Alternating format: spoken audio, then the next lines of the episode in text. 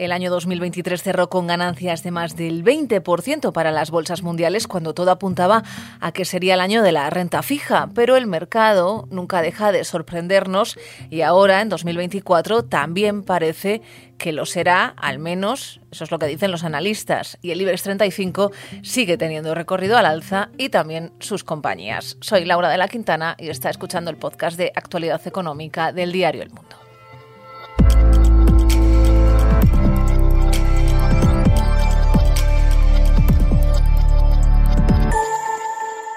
Las cuentas claras.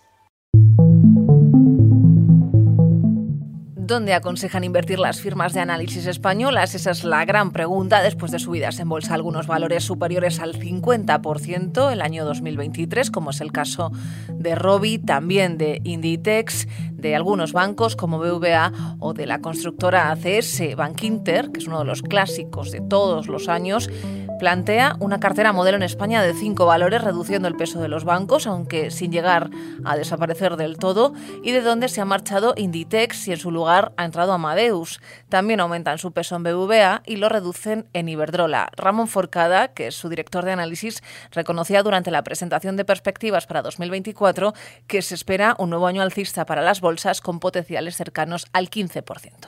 El ciclo es bueno, la inflación va cayendo, va a repuntar, como va a repuntar, los tipos van a tardar más en bajar. Van a bajar, sí, pero probablemente en el tercer trimestre del año o el cuarto. Y eh, los beneficios empresariales van a mejorar, mejorando entre el 5, entre el 5 7 o 11, 12% Europa y Estados Unidos respectivamente. Y eso nos da valoraciones cómodas de bolsas. Renta 4 también prevé un 2024 alcista. En su caso, tiene unas cuantas carteras, no son los únicos. En su cartera, selección de cinco grandes, eh, destacan nombres como Grifol, Siagi, Indra, Repsol y Sacir. También tiene otra cartera destinada al dividendo, en la que apuesta por compañías como la Socimi Colonial, por Enagas, Iberdrola, todos clásicos del dividendo, Repsol, Sacir, Banco Santander también y Telefónica. Y en la cartera Iberia de Small and Mid Caps eh, destacan nombres como Dominion, como Ecoener, como la Socimilar, como Talgo, Técnicas Reunidas y también Tubacex pero no son los únicos activos de los que hablan los analistas, porque hay otro que también está al alza en esa tendencia, es el oro que ha vuelto a nuestras vidas por encima de los 2.000 dólares la onza, un nivel que solo ha logrado superar tres veces en su historia y dos lo ha hecho este año. Bank of America explica el motivo detrás de la subida de estos precios. Donde vemos más presión alcista en metales preciosos, especialmente en oro y también en la plata, que pensamos tienen un recorrido importante por el tema de bancos centrales. ¿Quién ha estado comprando oro los últimos 18 eh, meses? Principalmente los bancos centrales. ¿Por qué? Porque los inversores se fiarán más o menos de los bancos centrales, pero hay alguien que no se fía de los bancos centrales, y son los propios bancos centrales. ¿Por qué no se fían? porque, bueno, porque eh, como sabéis, el año pasado se impusieron sanciones sobre el Banco Central ruso.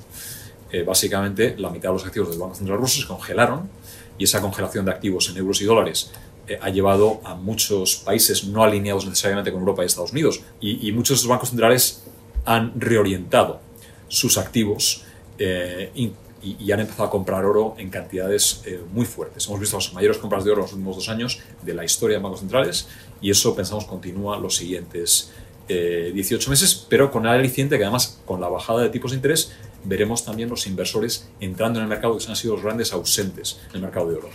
En esta recta final del año vamos a analizar con Juan Enrique Cadiñanos, que es eh, consejero delegado para España en Admirals, lo que está sucediendo en las bolsas. ¿Qué tal? Gracias por estar con nosotros. ¿Qué tal, Laura? Muchas gracias a vosotros. Lo que decíamos antes es que eh, es verdad que, y, no, y es bastante habitual, en esta última semana, estos últimos días de negociación, estamos viendo pues una parálisis total en los mercados, eh, prácticamente ya eh, no se compra ni se vende nada, crucemos los dedos porque esto siga siendo así también en los días estos un poco muertos que tenemos a comienzos de año en España, pero ¿por qué se produce esto? ¿Esto lo estáis viendo también vosotros? Entiendo que en Estados Unidos la situación siempre es distinta ¿no? a lo que vemos en el IBEX. Es cierto que hay una caída importante en el volumen de, contratación, al menos estas últimas eh, sesiones, sobre todo también si tenemos en cuenta lo acontecido a lo largo de prácticamente el último mes. Hemos visto todas esas subidas generalizadas con mucha agresividad y esto lo que ha denotado es que ese rally de final de año, ese rally navideño, ya haya ocurrido. Ya, ya hemos tenido ese, ese rally con nosotros y ahora mismo los mercados un poco reajustándose. Es verdad que es normal que en las últimas sesiones del año suele haber menor eh, eh, volumen, quiero decir, menor eh, transacciones a nivel de, renta variable y también de renta fija por vacaciones, viajes, al final los traders y los fondos eh, eh, generales, los gestores, no están trabajando todos, hay muchos de vacaciones y como digo, pues esto lógicamente se traduce también en una caída importante en el eh, volumen de contratación y por lo tanto tranquilidad de cara a los mercados financieros y especialmente a los mercados de, renta variable. Los grandes inversores también se cogen vacaciones, ¿no? Y los brokers. Em, vamos a hablar de potenciales para la renta variable de cara al año que viene, porque es verdad que este, el 2023, el año que ya cerramos, iba a ser el año de la renta fija. Ha sido así más o menos. Eh, es cierto que los inversores conservadores no están del todo contentos con los resultados o las rentabilidades, mejor dicho, obtenidas. Pero no iba a ser el año de la renta variable, lo ha sido. Hablamos de revalorizaciones de doble dígito. Y el año que viene, ¿vosotros qué planteáis? Porque en principio la gente está bastante optimista con lo que puede llegar a suceder. Y sobre todo una cosa que has eh, comentado muy bien, que se esperaba que fuera el año de la renta fija es verdad que no ha sido un mal año, pero tampoco ha cumplido las expectativas que, se tenían.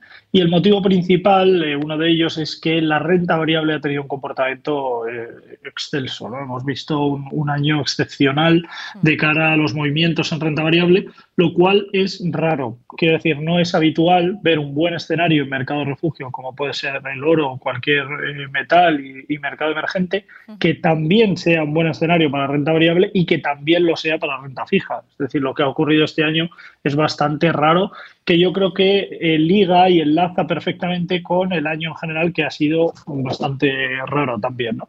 Entonces, es verdad que para el año 2024 marcará un poco la, hoja de ruta o la guía esa posible o no bajada de, tipos. Veremos a ver si ese escenario finalmente acontece. Yo creo que para el primer semestre del año es probable que, que, tengamos alguna, incluso me la jugaría a decir que en el primer trimestre ya empecemos a ver una bajada de tipos, no por posibilidad, quiero decir, no porque la economía se encuentre en un escenario eh, factible para que esto ocurra, sino para que den un mensaje al mundo de que las medidas que se han tomado hasta ahora han sido buenas. Y, es como veis, mira, el mercado está reaccionando bien y nosotros ahora nos podemos permitir el lujo de, bajar tipos.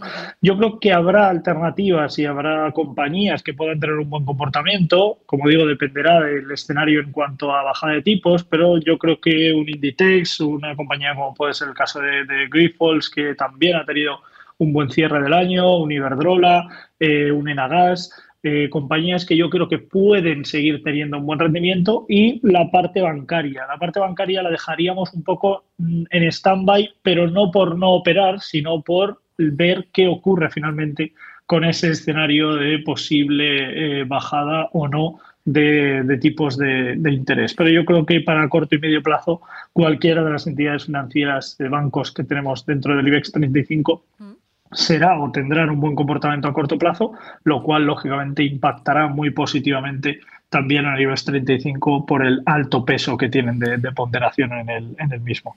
Por ese 30% de ponderación que tienen que recuperaron este año en detrimento, digamos, de las eléctricas. Eh, has dicho muchas cosas. Es cierto que Inditex hace ya dos meses eh, que superó los 100.000 millones de euros de capitalización de nuevo. Eh, los resultados que presenta son récord tras récord, desde que además Marta Ortega inauguró la nueva presidencia no ejecutiva. En el caso de los bancos, y por cerrar esto porque nos has dado muchos valorcitos, em, si hubiera una bajada de tipos, el consenso está en marzo. Las grandes bancos de inversión dicen que es demasiado optimista quizás esta previsión de lo que está descontando el mercado. Bueno, sea como fuere, sea en marzo, sea en junio digamos que lo van a descontar antes o debemos esperar a más hacia el verano para empezar a pensar en reducir más exposición a bancos después del, del subidón que se han pegado este año? No, yo creo que para final del, del, Q1, quiero decir, del primer trimestre de 2024, ya se empezará a descontar esta realidad. Si no ha ocurrido ya en ese momento, quiero decir, si no vemos una bajada de tipos eh, para finales de marzo eh, yo creo que se empezará a descontar esa realidad para que ocurra entre el primero y el segundo trimestre, lo cual nos invitará a que vayamos retirando, a que vayamos deshaciéndonos de parte de la exposición que tengamos en banca, no digo totalmente, porque aunque bajen tipos, los tipos seguirán altos y a la banca le vendrá bien. De hecho, le vendrá casi mejor porque denotará que hay más eh, estructura eh, controlada por parte del dinero del, del inversor, en este caso del, del, cliente. Y esto es lo que yo creo que marcará también un poco el, la hoja de ruta para el año 2024. Pero si no hay bajada de tipos en el primer trimestre, sí que me decantaría para finales del mismo ir deshaciendo posiciones porque yo creo que el mercado ya, ya lo descontará. Perfecto, pues eh, Juan Enrique Cadiñanos, CEO para España de Admirals, gracias por estar con nosotros. Gracias a vosotros, un placer, como siempre.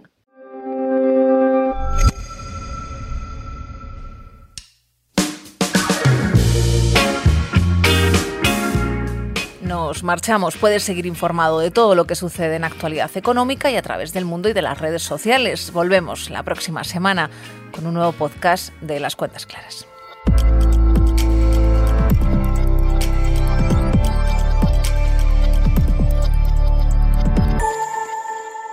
Las cuentas claras.